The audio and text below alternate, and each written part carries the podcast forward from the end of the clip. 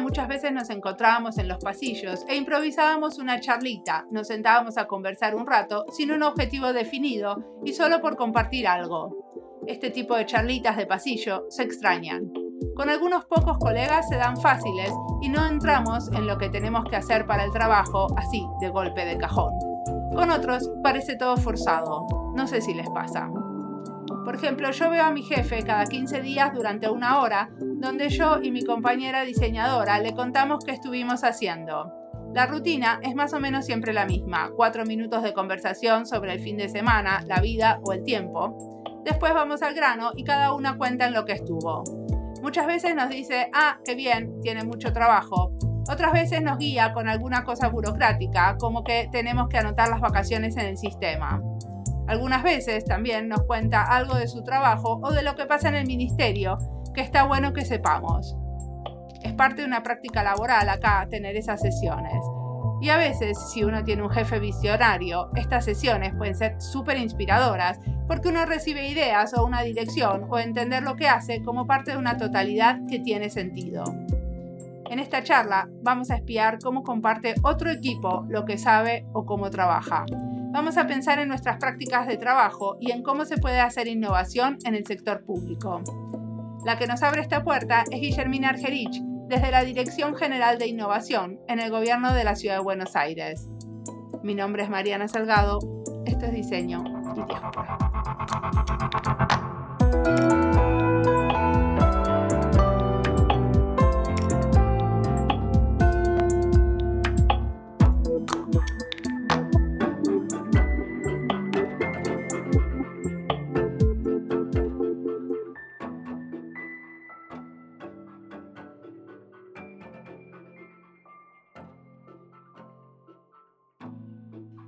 Yo estoy lista ya, estoy grabando. ¿Querés presentarte? Muy bien. Bueno, dedico mi tiempo, mi energía, mi amor a la innovación en el sentido más amplio. Mm, tengo un perfil generalista. Lo que voy haciendo es combinando aprendizajes. Vengo del mundo del diseño y actualmente eh, coordino un equipo que se llama la Dirección General de Innovación en el Gobierno de la Ciudad de Buenos Aires pero la verdad es que no soy una experta en innovación pública. Pasé por el sector público, por el sector privado, emprendí. ¿Y qué, qué estudiaste? Estudié diseño gráfico. Y cuando estaba en la carrera me encantaba el diseño, pero lo que más me gustaba era el momento en el que comenzaban los proyectos, el momento en el que había que definir qué es lo que iba a hacer. Y ahí es donde egresé y enseguida me di cuenta que mi futuro, mi desarrollo profesional iba más por el lado de la consultoría que por una típica agencia de diseño. Claro, a mí me pasa lo mismo, a mí me gusta cuando empiezan, es más, después eh, los dejo muy rápidamente si puedo. si encuentro otro a quien dejárselo que esté con las manos abiertas, estoy más contenta. Es así, es así. Y, y después mi escuela, la verdad es que fue el trabajo. Eh, pasé por distintas consultoras y ahí es donde fui aprendiendo más sobre diseño estratégico, sobre innovación. ¿Distintas consultoras de diseño? De innovación. Por ejemplo, In situ, Feather, y después también emprendiendo, trabajando. O sea, tuviste desde mi propia consultora. Exactamente. Sí, ¿tu empresa de qué era?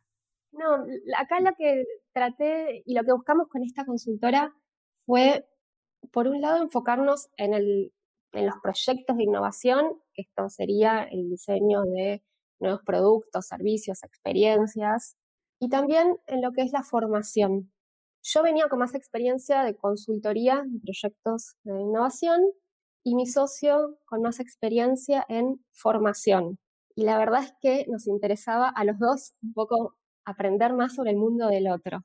Y acá es donde empezamos a diseñar productos que mm, justamente mezclaban los dos campos, ¿no? Y donde ayudábamos a las distintas organizaciones a desarrollar sus propios labs de innovación y a innovar, pero ya no tanto como un consultor externo, sino como alguien que facilita que esos procesos ocurran dentro de las organizaciones. Ok, y decime una cosa, ¿cómo fue que pasaste al sector público? Porque parece como siempre un sueño trabajar con un amigo que tiene justo le interesa algo que a uno uno no sabe y le interesa? Eh, estaba trabajando en una consultora y tuve como cliente em, al gobierno de la Ciudad de Buenos Aires y lo conocí desde ese lugar. Esto fue hace varios años. En un momento me di cuenta que ya em, mi ciclo con esta consultora llegó a su fin y me ofrecen sumarme a este equipo del gobierno de la ciudad. Esta fue como mi primera etapa en el sector público. Yo después me fui, emprendí y ahora volví. Entonces estoy teniendo como mi segunda experiencia y las dos con objetivos bastante diferentes. Ok. ¿Y cuál es el objetivo? Ahora, ¿cuál es el objetivo? A ver, tal vez podemos, creo que un poco el objetivo se puede leer en cómo fue, fueron evolucionando la innovación. La primera vez que me metí, me, había un equipo de diseño y mi objetivo era meter el diseño y este equipo de diseñadores en la cocina de los proyectos, ¿no? Que ya no sean quienes aparecen al final para poner todo lindo, sino empezar a integrar toda la lógica de research y prototipos. Ahora que volví a gobierno, todo este mundo ya está como, ya tuvo un recorrido, ya mm, forma más parte de los procesos. Y cuando me invitaron a sumarme hace un poco más de un año, mi desafío y, lo que sentí que, faltaba desarrollar o que sería interesante desarrollar en el sector público era tener un poco más una mirada de em, pensar en el largo plazo, trayendo herramientas de lo que es más el diseño de futuro, diseño, para la transición. La lógica de salir a hablar con los vecinos o de la agilidad ya formaba parte de, de las metodologías de estos equipos, pero a la hora de justamente querer traer cosas nuevas, me parecía que el desafío iba por ese lado. Y después una segunda pata, una segunda cosa que tuve como objetivo fue el conectar el diseño con las tecnologías más emergentes, con el potencial de estas tecnologías emergentes o exponenciales. Cuando vos hablas de innovación, o sea, la innovación es una innovación para algo, ¿no? Porque en general hay como hay otros objetivos atrás. Por lo menos en el, yo te hablo desde el gobierno en Finlandia, muchísima de la innovación es para eh, hacer los procesos más efectivos. Pero también últimamente estamos hablando mucho cómo llegamos al 2035 teniendo eh, neutralidad el uso del carbono, ¿no? Entonces, ¿cómo podemos innovar para llegar a los objetivos que creemos en función de la sostenibilidad? ¿Ustedes cuáles son los objetivos finales de esta innovación? Y nosotros lo que nos pasa es que estamos en un equipo que es muy grande, somos 700, 800 personas, y es un equipo que se llama Secretaría de Innovación, que vendría a ser como un ministerio de innovación. Entonces, dentro de este gran equipo hay áreas dedicadas más a, la eficiencia, hay áreas que trabajan con, con datos, hay áreas que trabajan con el desarrollo de la infraestructura tecnológica y dentro de este amplio paraguas sin bordes claros que es la innovación, el equipo que yo dirijo es el equipo que trabaja con aquella innovación, si queremos decir, como más radical. Es eh, el equipo que hoy por hoy toma los desafíos de traer los proyectos, aquellos proyectos que utilicen tecnologías emergentes y que empezar a generar como una usina de proyectos que tal vez en cinco años van a poder estar implementados de un modo más masivo. Y después, por otro lado, el otro objetivo tiene más que ver con el equipo, tiene que ver con la colaboración radical, tiene que ver con trabajar de un modo artesanal para facilitar que, la innovación ocurra en el equipo, este equipo mayor. Pero tenemos objetivos muy soft y muy hard, si queremos. Decime una cosa. Eh, vos tenés estos dos grupos y ahora me vas a contar un proyecto, por lo menos un proyecto de cada uno de esos dos grupos, ¿cierto? Sí. Pero mi pregunta es con respecto a esto de los cinco años, que a mí me pareció muy interesante, porque en, eh, no, no, me acuerdo cómo es en la ciudad, en Argentina, cada cuánto, cada cuánto hay elecciones. O sea, cómo, o sea, la secretaría esa ya no tiene, o sea, no tiene una función que tiene que ver con el gobierno de turno, sino que ustedes tienen la posibilidad de seguir a pesar de que el gobierno cambie. Y a ver, siempre estos, eh, las cuestiones partidarias suelen como ser parte de la lógica de la innovación pública y muchas veces no como que atentan con esta visión a largo plazo. Nosotros igualmente es lo que hoy por hoy queremos impulsar porque es donde vemos que, que tenemos un tema que trabajar, no diría ciudad, sino a nivel humanidad, ¿no? Hay algo que para mí es como súper importante y que se volvió muy relevante este año de pandemia, que es el tener conversaciones sobre el futuro que uno quiere, y que sobre el futuro que, todos queremos y poder hacer como construcciones colectivas al respecto. En ese sentido es que creo que más allá del recambio que pueda haber político, es importante conectar el corto plazo con el largo plazo, porque tal vez ahora es momento de hacer experimentos que después impacten en, en el largo plazo que queremos. Buenísimo. Pero en principio, eh, en principio es una secretaría que ya tiene como muchos años y va a seguir estando. No es un laboratorio de gobierno que aparece y desaparece esto. Mira, no tiene muchos años. La secretaría, este equipo gigante del que te hablo, tiene un año y tres meses. Ah, ok. es Entonces es parte de, de, la política del gobierno de ahora. Tiene que ver, es, un, es algo nuevo que tiene que ver con poner en valor a la innovación y para que trabaje de modo cross o transversal con los distintos ministerios del gobierno de la Ciudad de Buenos Aires. Todo el equipo en sí es algo nuevo. Quiero corroborar esto porque me parece increíble. O sea, ¿el gobierno contrató 800 nuevas personas o las trajo de diferentes áreas de la municipalidad y las convocó en, este nuevo, en esta nueva organización? Y hubo cambios eh, estructurales, muchos las trajo desde diferentes lugares, se sumó gente nueva obviamente, pero no, no son 800 personas nuevas, seguro. Ok, muy bien. Entonces, contame un, o sea, tenés dos equipos, uno que habla, eh, que se dedica a esto de las tecnologías emergentes y otro a la colaboración radical y los escenarios a futuro. ¿Lo entendí bien? Perfecto. Perfecto. Bueno, entonces, contame un, un, caso y un proyecto de esto de las tecnologías emergentes, ¿puede ser? Vale. Bueno, uno de los casos eh, que salió en los medios, nosotros lo llamamos IATOS, nació hace un par de, mes, un par de meses a raíz de que uno de, los, de las personas del equipo, en plena pandemia, se pone a leer papers de distintas universidades y encuentra algo que, es un paper de una universidad suiza que habla sobre la posibilidad de detectar COVID a través de la tos. Esto es utilizando inteligencia artificial. Y acá es donde justamente se vuelve interesante el tener gente con conocimiento en inteligencia artificial y muy como a la vanguardia tecnológica en los equipos de innovación. A partir de ese momento empezamos un recorrido para justamente experimentar alrededor de este proyecto sin tener certeza real de si esto funcionaría o no. Sí. ¿no? Porque si pensamos detectar COVID atrás de la tos, ¿se puede o no? No sabemos. Suena pseudo mágico.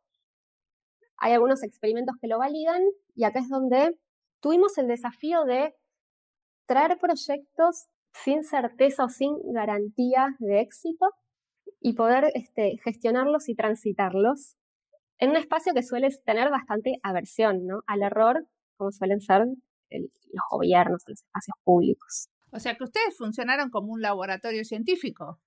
Eh, sí, a ver, un laboratorio científico. O sea, están haciendo testeos para ver si esto es posible, si a través de la tos eh, se puede detectar el COVID. Por un lado sí, pero por otro lado también trabajamos como con distintos actores, que esto es algo muy propio de los espacios del sector público. Eh, colaborando y compartiendo aprendizajes con la academia, con distintas startups, consultando expertos, utilizando toda esa plataforma que muchas veces da eh, el pertenecer al sector público. Ok, pero tienen como científicos en el equipo de ustedes que están haciendo los testeos de calidad de, de este posible nuevo servicio, sistema, como quieras llamarlo. Lo de sí suena muy oficial. La verdad que la lógica de nuestro equipo es muy de guerrilla. Okay. Somos un equipo chico, con gente, decimos siempre, muy manija, y en este caso es una persona que empezó a explorar y empezó a aprender sobre inteligencia artificial a medida que avanzaba con el proyecto y lo que sí este, fuimos haciendo fueron como testeos de eh, poder conseguir toses, eh, hacer como toda la parte más burocrática en relación a, conseguir toses que estén validadas con un PCR y de ese modo poder entrenar una red. Pero todo con una lógica de, guerrilla o, de hacker de bajos recursos. Sí, sí, todo bien, pero en, un momento tienen que hacer una cantidad de testeos para después poderlo implementar en una escala más grande, ¿no? Claro, y eso ya serían pilotos, como que hoy por hoy estamos trabajando en la, red, en, la red neuronal de inteligencia artificial y después, si esto se valida, como en todo proyecto de innovación, uno va implementando en pilotos de diferente escala para gestionar el riesgo. O sea, todavía no estamos en una etapa de piloto. Acá es donde depende de qué llamemos piloto, no abierto en sí al público, pero sí trabajando en territorio para validar la red, pero una lógica muy, muy, muy experimental. Ok.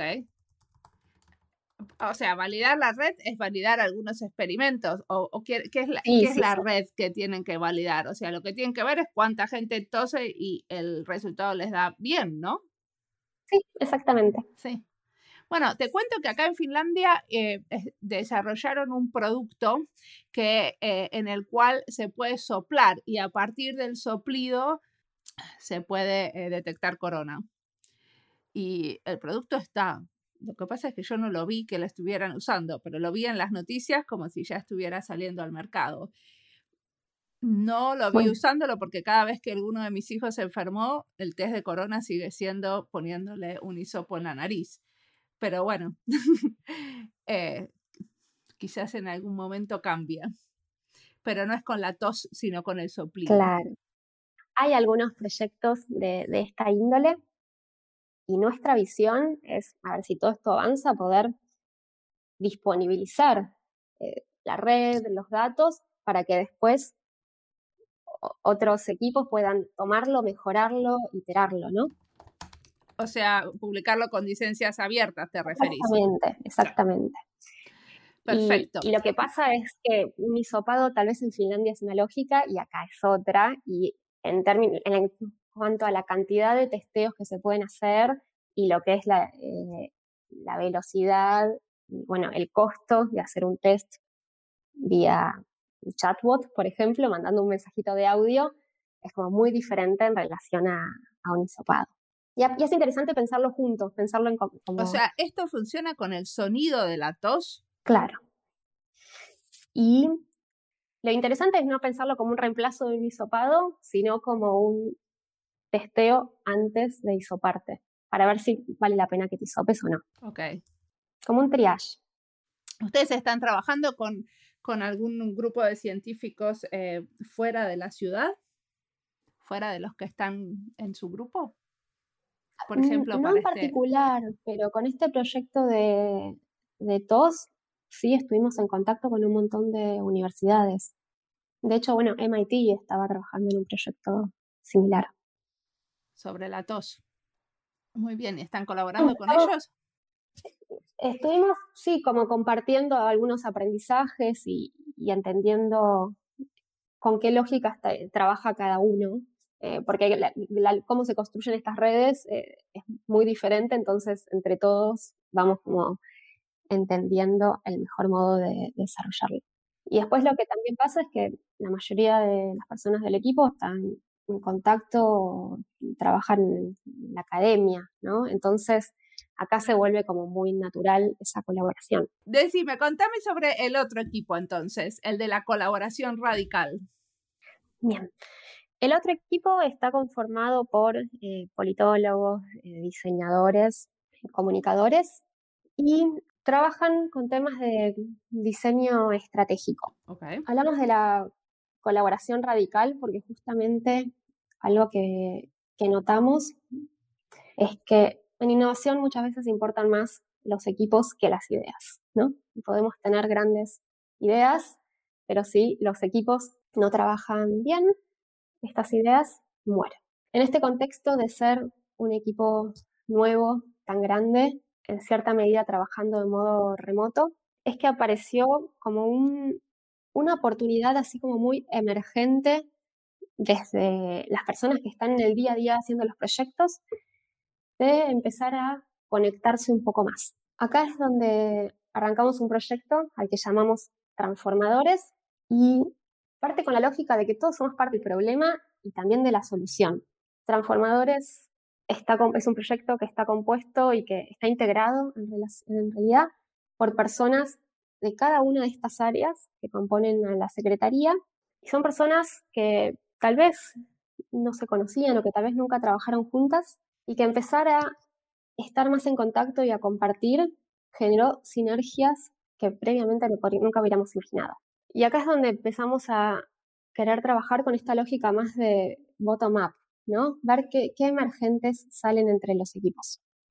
Transformadores es un espacio donde trabajamos con una lógica de hacks, ¿no? de diseñar acciones chiquitas, pero que en los equipos puedan tener impacto grande. Es un espacio de vulnerabilidad, es un espacio para, para preguntas, para experimentos, con lógicas de fogones, rituales y como mucha conexión. Pero es, o sea, es un espacio para el desarrollo de procesos internos de la ciudad o están también desarrollando servicios y cosas para la ciudadanía.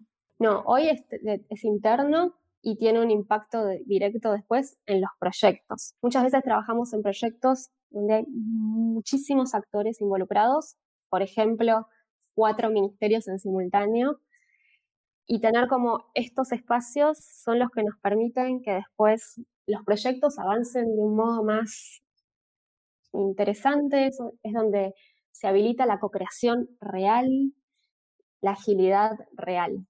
¿Por qué? O sea, o sea, porque hay como mucha sinergia y se conocen bien entre ustedes, los del Ministerio de... Secretaría de, Innovación. La Secretaría de Innovación. Sí, es, es como un espacio, y es un espacio de compartir aprendizajes, de generar como... y de impulsar nuevos modos de trabajo. Antes hablábamos de que la gente, las personas que integran este equipo vienen de distintos lugares, entonces hay prácticas muy, muy diferentes y, y justamente si queremos impulsar una lógica colaborativa y ágil, acá lo que más nos está resultando es trabajar desde abajo con los equipos. Y trabajar con una agenda bastante abierta, pero donde justamente las personas que forman parte de, de esta comunidad están absolutamente empoderadas. Eh, pero eso como, o sea, este proyecto Transformadores hizo como, o sea, como tiene algunas prácticas, se reúnen cada tanto, tienen alguna manera de compartir en particular que hace que esto pueda ser un espacio de vulnerabilidad. ¿Qué es lo que hace diferente? Tiene encuentros eh, con cierta frecuencia, en este caso es cada 15 días, ¿De cuánta gente? Porque... Arrancaron siendo 12 eh, personas y después cada uno fue proponiendo nuevas personas para que se fueran sumando. Por definición, quisimos que fuera un espacio chico y que después orgánicamente fuera creciendo hacia aquellas personas que son clave en la organización, esas personas que, impulsan el cambio. Pero son las personas con las que uno siempre busca eh, tenerlo de cierto modo como aliado, pero con la lógica de, en vez de darles un taller de innovación, lo que queremos es escucharlos y generar intercambios constantemente. O sea, como escucharlos quiere decir que los invitan a, dar una charla, los entrevistan. ¿Cómo sucede esa escucha? Por ejemplo, es un lugar donde todos son protagonistas, entonces todos están trayendo las buenas prácticas de sus equipos, todos traen los problemas que tienen sus equipos y los discuten entre pares como para pensar nuevas estrategias o nuevas soluciones. Es como una especie de clínica del proceso de trabajo, por ejemplo. Sí. Sí. sí. yo, yo voy como, como tener a alguien que me escuche sobre lo que está pasando en mi trabajo y ahí, y ahí me dicen, eh, otros, otros me escuchan y me dan consejos. Sí, es, es una comunidad de, aprendizaje y de práctica, absolutamente horizontal. Okay. Y absolutamente diversa, porque hay desde gente que... Hay, gente de todas las disciplinas, todos son muy diferentes. Muy interesante. Y todo esto nació como un experimento, como que no es que teníamos una experiencia previa para implementarlo, sino que algunas personas del, equipo nos interesa mucho el tema de las comunidades y el diseño de comunidades y tratamos de experimentar en esta línea en la Secretaría. O sea, cómo afianzar más la comunidad que tienen dentro de, de, este, de esta Secretaría. Muy bien. ¿Y cómo ves todo esto avanzando en el futuro? Bueno, el tema de la colaboración, la colaboración radical, me parece súper importante a nivel interno de la Secretaría, pero también, obviamente, para afuera y en relación a mi equipo con otros laboratorios de innovación, ¿no? Como poder hablar con mucha honestidad, mucha vulnerabilidad, compartir eh, aprendizajes y crecer juntos.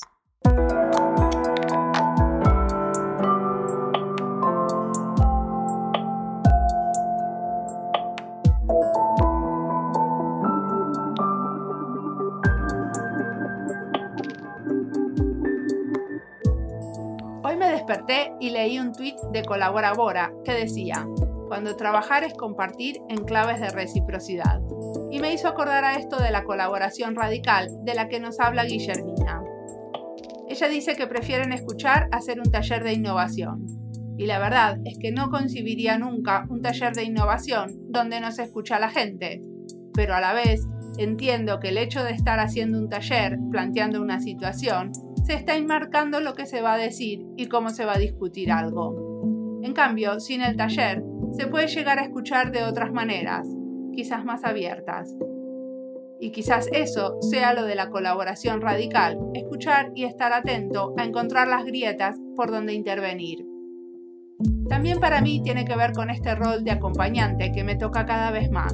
Sigo a mis colegas en proyectos donde damos formas a políticas públicas miro, escucho y a veces, cuando se puede, se intenta una intervención o se da una idea sobre algo. Acompañar es una manera de colaborar y de compartir. Y la radicalidad a veces aparece porque es nuevo para una o es nueva esa manera de hacer en un contexto específico, pero quizás no es tan nueva ni original en otros lados. En donde yo trabajo no hablamos de que algo es radical, pero le decimos revolucionario y mis colegas en el ministerio consideran a veces revolucionarias cosas que los diseñadores venimos haciendo hace mucho tiempo en otros lares.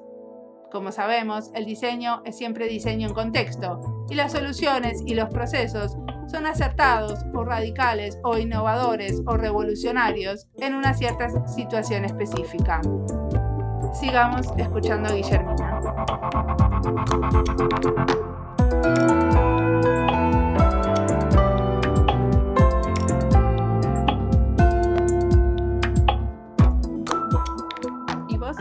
La academia?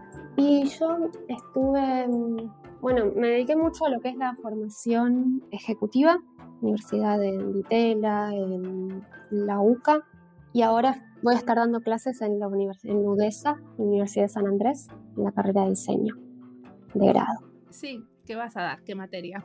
Una materia hermosa que se va a llamar Entornos Complejos.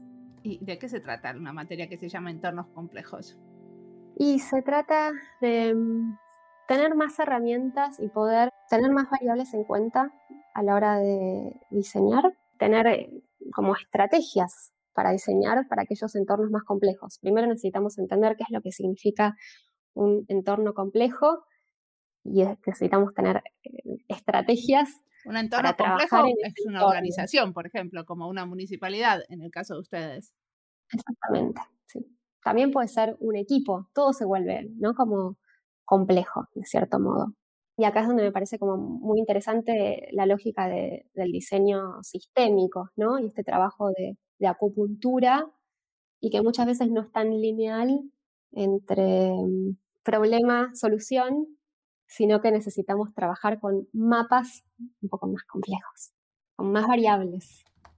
Hay una evolución, ¿no? Desde el diseño que hace no sé, tal, vez el diseño con el que yo estudié en la universidad, que era más el diseño que partía de la subjetividad, después lo complejizamos hablando con, con los usuarios y como trayendo todas esas variables, y hoy me parece que ya cada vez más empezamos a articular eh, con nuevos, nuevos conceptos, por ejemplo, el pensar a largo plazo, el pensar no solo en, un usuario, sino en todos los actores. ¿Y dónde quieren ir con su laboratorio?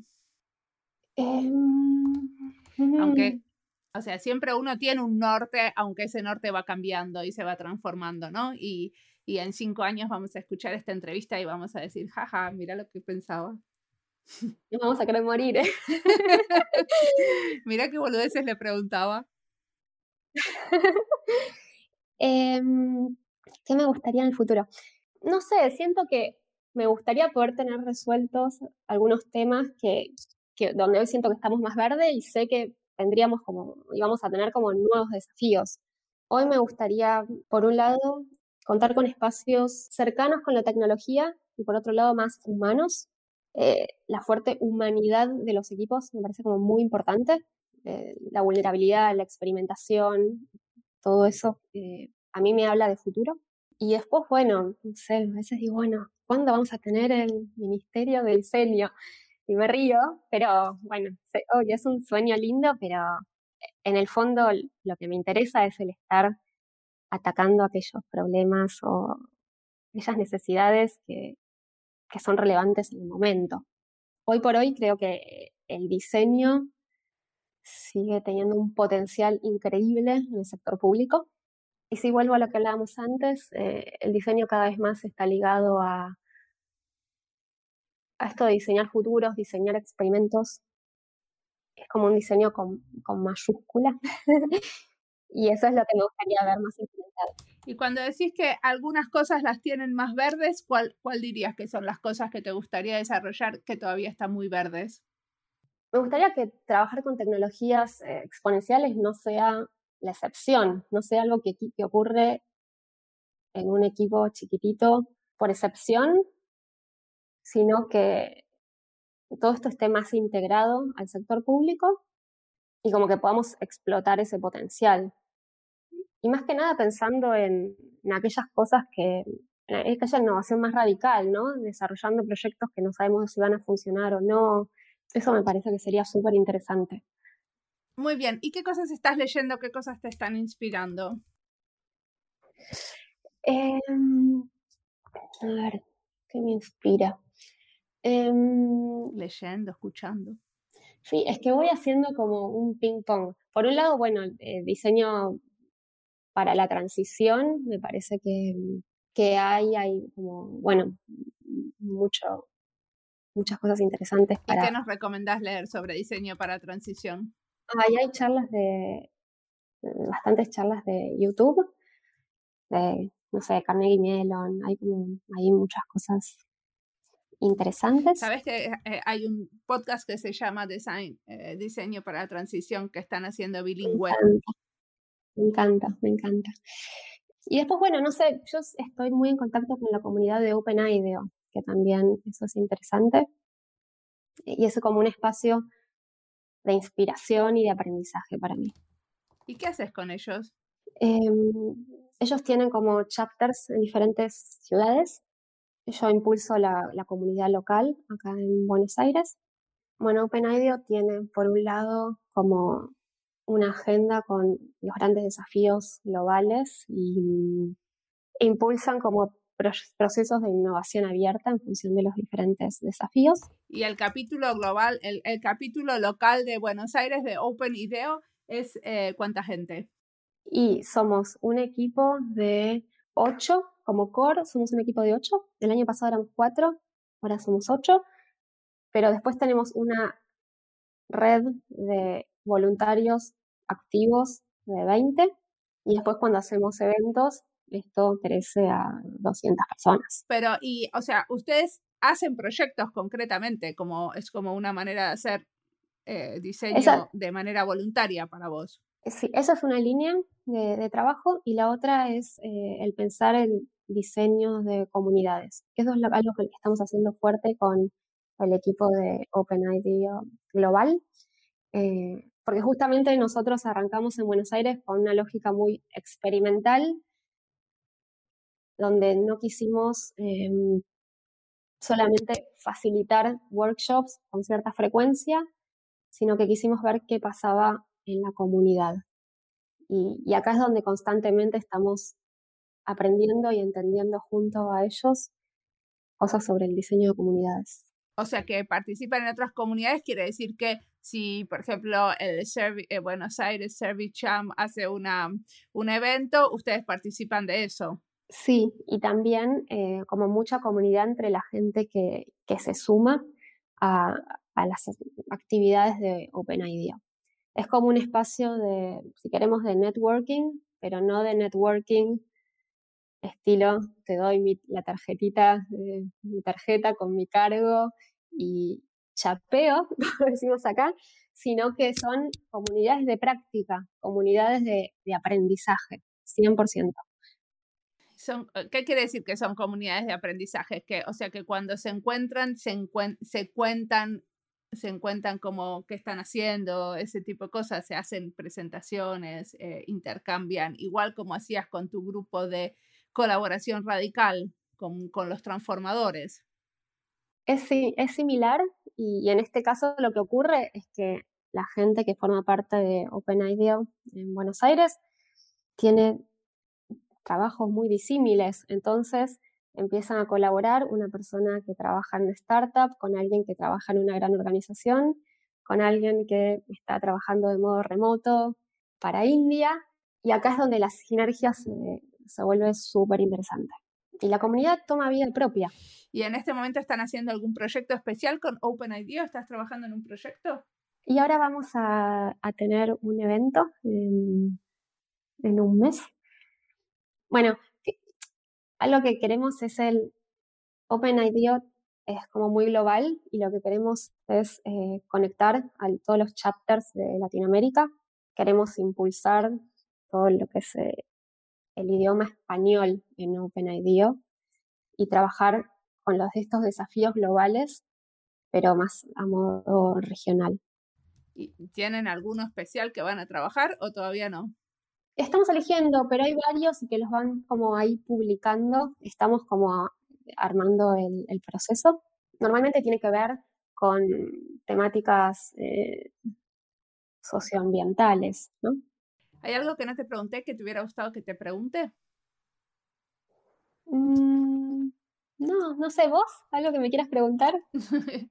no, ya hice muchas preguntas, me parece. Siempre después de estas entrevistas como que no soy ¿no? la misma de antes, hay como piezas que se mueven y, está como muy abierta o entregada a ese viaje, a, lo que salga, ¿no? Sí, sí, y es así, que depende de lo que también lo que el otro proponga, uno pregunta.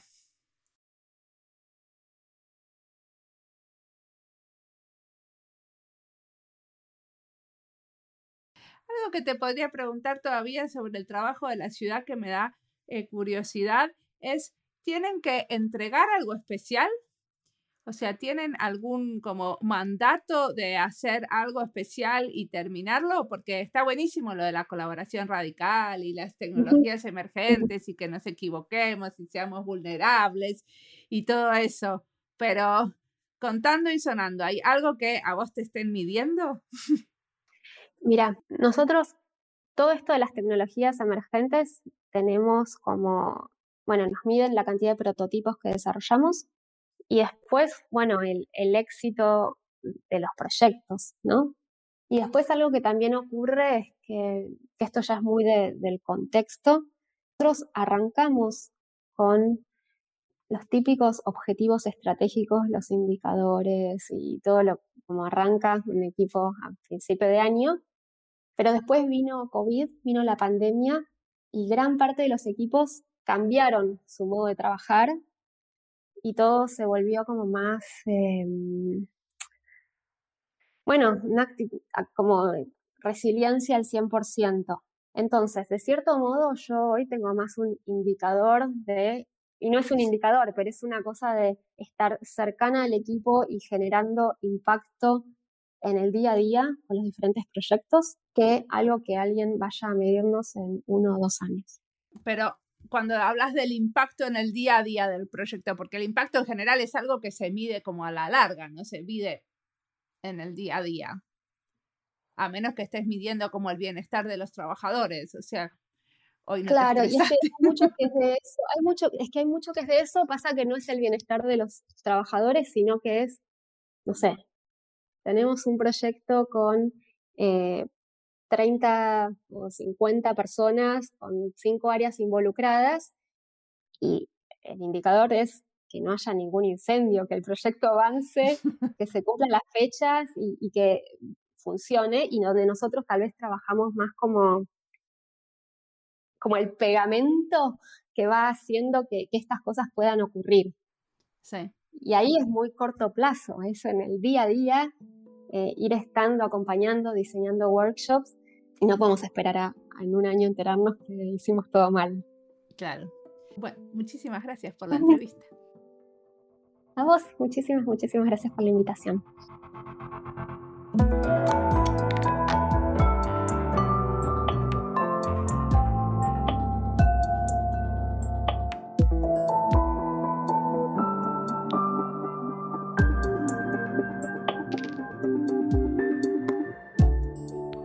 Charla va a ser parte de algunas listas, como Argentina y Diseño, Diseño y Gobierno, Diseño en Laboratorios de Innovación. Tenemos a esta altura tantas charlas sobre laboratorios de innovación que quizás podría dividirlas en laboratorios nacionales y municipales. Pero la verdad no me queda claro que valga la pena hacer esa distinción. Las listas las encuentran en Spotify. Algunas también están en nuestra página web. Y ahora, novedad, novedad, también las encuentran en YouTube. Guillermina nos dice que el diseño cada vez más está ligado a diseñar futuros y experimentos. En mi trabajo se necesita cada vez más entender el futuro, pero el futuro contante y sonante, para poder planear presupuestos. Entonces, cuando intento proponer algunos escenarios alternativos con descripciones de situación, la respuesta es, pero ¿cuánta gente hace eso? ¿Cuántos lo otro? ¿Qué números tenés? Y ahí siento que me faltaría estudiar más sobre diferentes métodos de entender el futuro. A mí me encanta mirar las tendencias, leer y pensar posibles escenarios, pero parece que en algunos ámbitos esto no es suficiente. Necesitamos mezclar y complementar esto con métodos cuantitativos. Si hay diseñadores usando los métodos de los investigadores de futuro con estadísticas y pronósticos concretos, me encantaría entrevistarlos. Conéctense con nosotros. Como siempre, la música del podcast es de Antonio Zimmerman. El diseño de sonido es de Andy Fechi. Este podcast está publicado con licencias para el bien común con atribución. Esto fue Diseño y Diáspora. Pueden seguirnos en nuestras redes sociales en YouTube, Instagram y Twitter o visitar nuestra página web diseñoydiáspora.org. No olviden recomendarnos. Nos escuchamos en la próxima.